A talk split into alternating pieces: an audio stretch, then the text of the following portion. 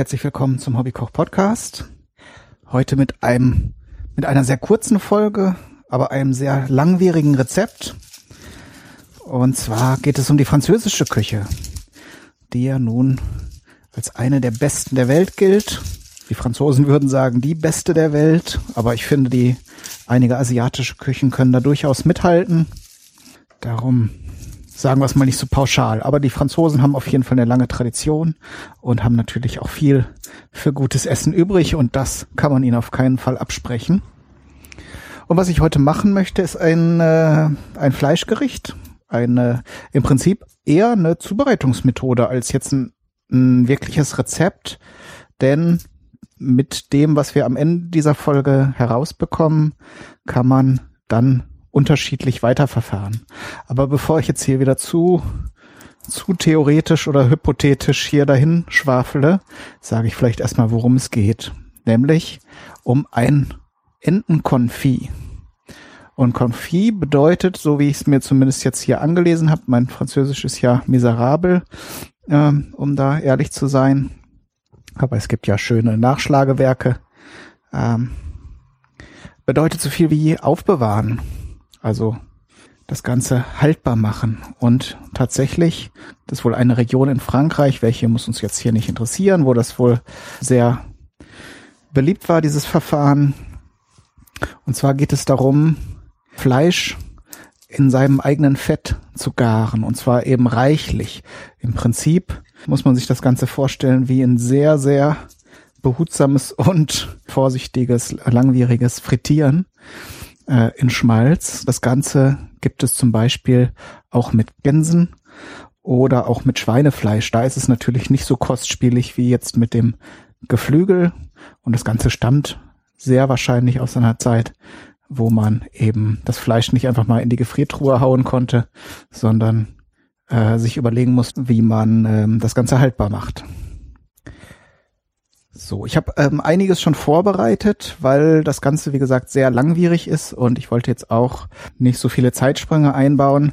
Man muss das Fleisch erstmal marinieren, sprich salzen, äh, reichlich einsalzen.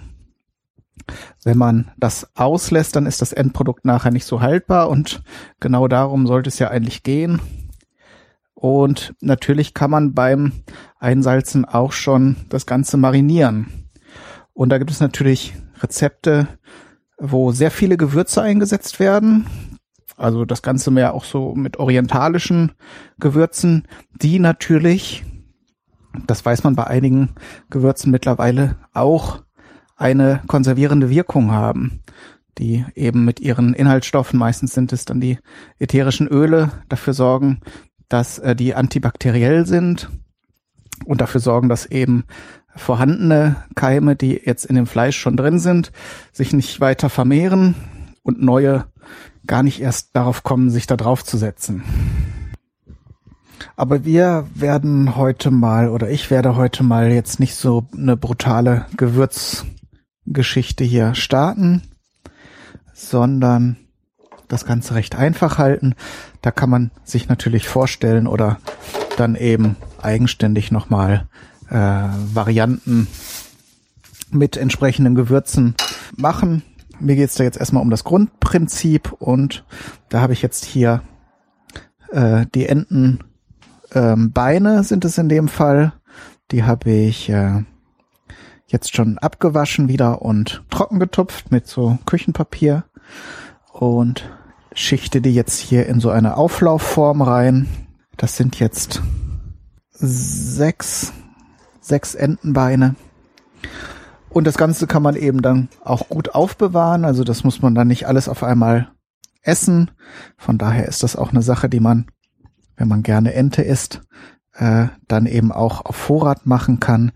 Das Ganze wird dann ja nachher in dem, nachdem es jetzt hier in dem Fett gegart wurde, wieder abgekühlt und mit dem Entenfett ähm, bedeckt. Und so hält es sich dann über Monate. Also gerade wenn man es so wie ich jetzt hier eingesalzen hat, ist es optimal konserviert. So, ich versuche natürlich das jetzt hier so dicht wie möglich zu schichten. Und dann muss man das Ganze eigentlich nur noch ähm, bedecken. So, ich drücke jetzt hier mal. Ach so, würzen noch. Jetzt habe ich hier eine ganze Knoblauch, Zwiebel, habe natürlich die einzelnen Zehen geschält. Das verteile ich jetzt hier dazwischen. Ja, ihr müsst dann mal sehen. Manchmal bekommt man eben Entenfett auch zu kaufen. Äh, ist natürlich nicht was, was man in jedem Supermarkt bekommt. Äh, ich habe jetzt auch keins gekauft, sondern habe einfach äh, von diesen Schenkeln, da ist ja auch sehr viel Fett dran, habe das so ein bisschen äh, abgeschnitten, das was übrig war, Überstand sozusagen, ähm, und das ausgelassen. Aber im Prinzip dem Originalrezept nach braucht man noch wesentlich mehr. So, ich schäle jetzt hier noch eine Schalotte, die kommt noch dazu. Werde ich jetzt aber nicht großartig würfeln, sondern hier nur grob halbieren oder vierteln, dass man sie jetzt hier noch dazwischen bekommt. Den Ofen habe ich jetzt hier auf 100 Grad, Ober-Unterhitze vorgeheizt. Und jetzt fehlt eigentlich nur noch ein Esslöffel getrockneter Thymian. Streue ich jetzt hier so darüber. Das wird sich in dem Fett natürlich nachher noch schön verteilen. So, und dann gebe ich jetzt hier das Entenfett darüber. Wie gesagt, es müssten eigentlich ein bis zwei Kilo sein. Das sind es hier, ist es hier auf jeden Fall nicht. Ich hoffe, dass es trotzdem funktionieren wird. Eigentlich, wie gesagt, ist das so ein Verfahren, wo es im Fett schwimmend äh, dann vorsichtig gegart wird. Es ist jetzt auf jeden Fall bedeckt. Und wenn ihr zum Beispiel mal, ähm, jetzt nahen ja auch immer mehr Feiertage, wenn ihr dann mal so eine Ente im Ofen zubereitet, schmeißt auf jeden Fall das Fett nicht weg. Das hält sich ganz gut im Kühlschrank oder man kann es auch einfrieren, wenn man jetzt erstmal nichts damit plant. Dann äh, sollte man es besser einfrieren. So, aber im Ofen muss das Ganze jetzt einfach nur bei 100 Grad vor sich hin garen, so ein bis zwei Stunden. Dann kann man es entsprechend weiterverarbeiten oder eben äh, in ein, zum Beispiel in ein Glasgefäß schichten und dann ist es eben wichtig, dass es ein bis zwei Zentimeter auf jeden Fall mit dem Fett auch bedeckt ist. Das heißt, das Ganze muss auf jeden Fall möglichst äh, dicht gepackt werden oder ihr müsst eben entsprechend mehr von dem Fett parat haben. Und ähm, dann kann man es, wie gesagt, äh, Monat, wenn nicht sogar Monate im, im Kühlschrank lagern. Und wenn man es dann zubereiten möchte, dann gibt es verschiedene Möglichkeiten. Eine sehr typische ist, dass man dann eben so ein Schenkel äh, aus dem Fett herausnimmt und nochmal kross anbrät und dazu dann zum Beispiel äh, Bratkartoffeln, die dann ebenfalls in Entenfett gebraten werden, serviert. Und äh, das ist also so, so ein typisches Gericht, was man daraus machen kann. Man kann aber auch die Haut zum Beispiel abmachen, das Ganze erwärmen oder ähm, zu Salat servieren Dadurch, dass das Ganze jetzt äh, in, in dem Fett vorsichtig gegart wurde, ist das natürlich super zart und auch sehr aromatisch, denn ihr wisst ja, Fett ist Geschmacksträger und das durchdringt natürlich auch das Ganze.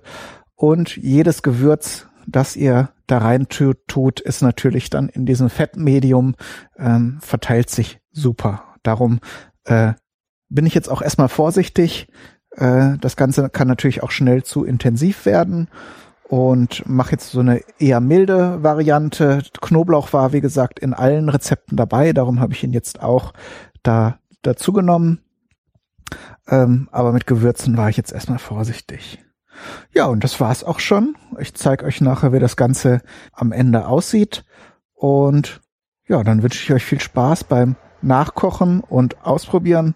Alles Gute, bis zum nächsten Mal euer Kai, Daniel, du.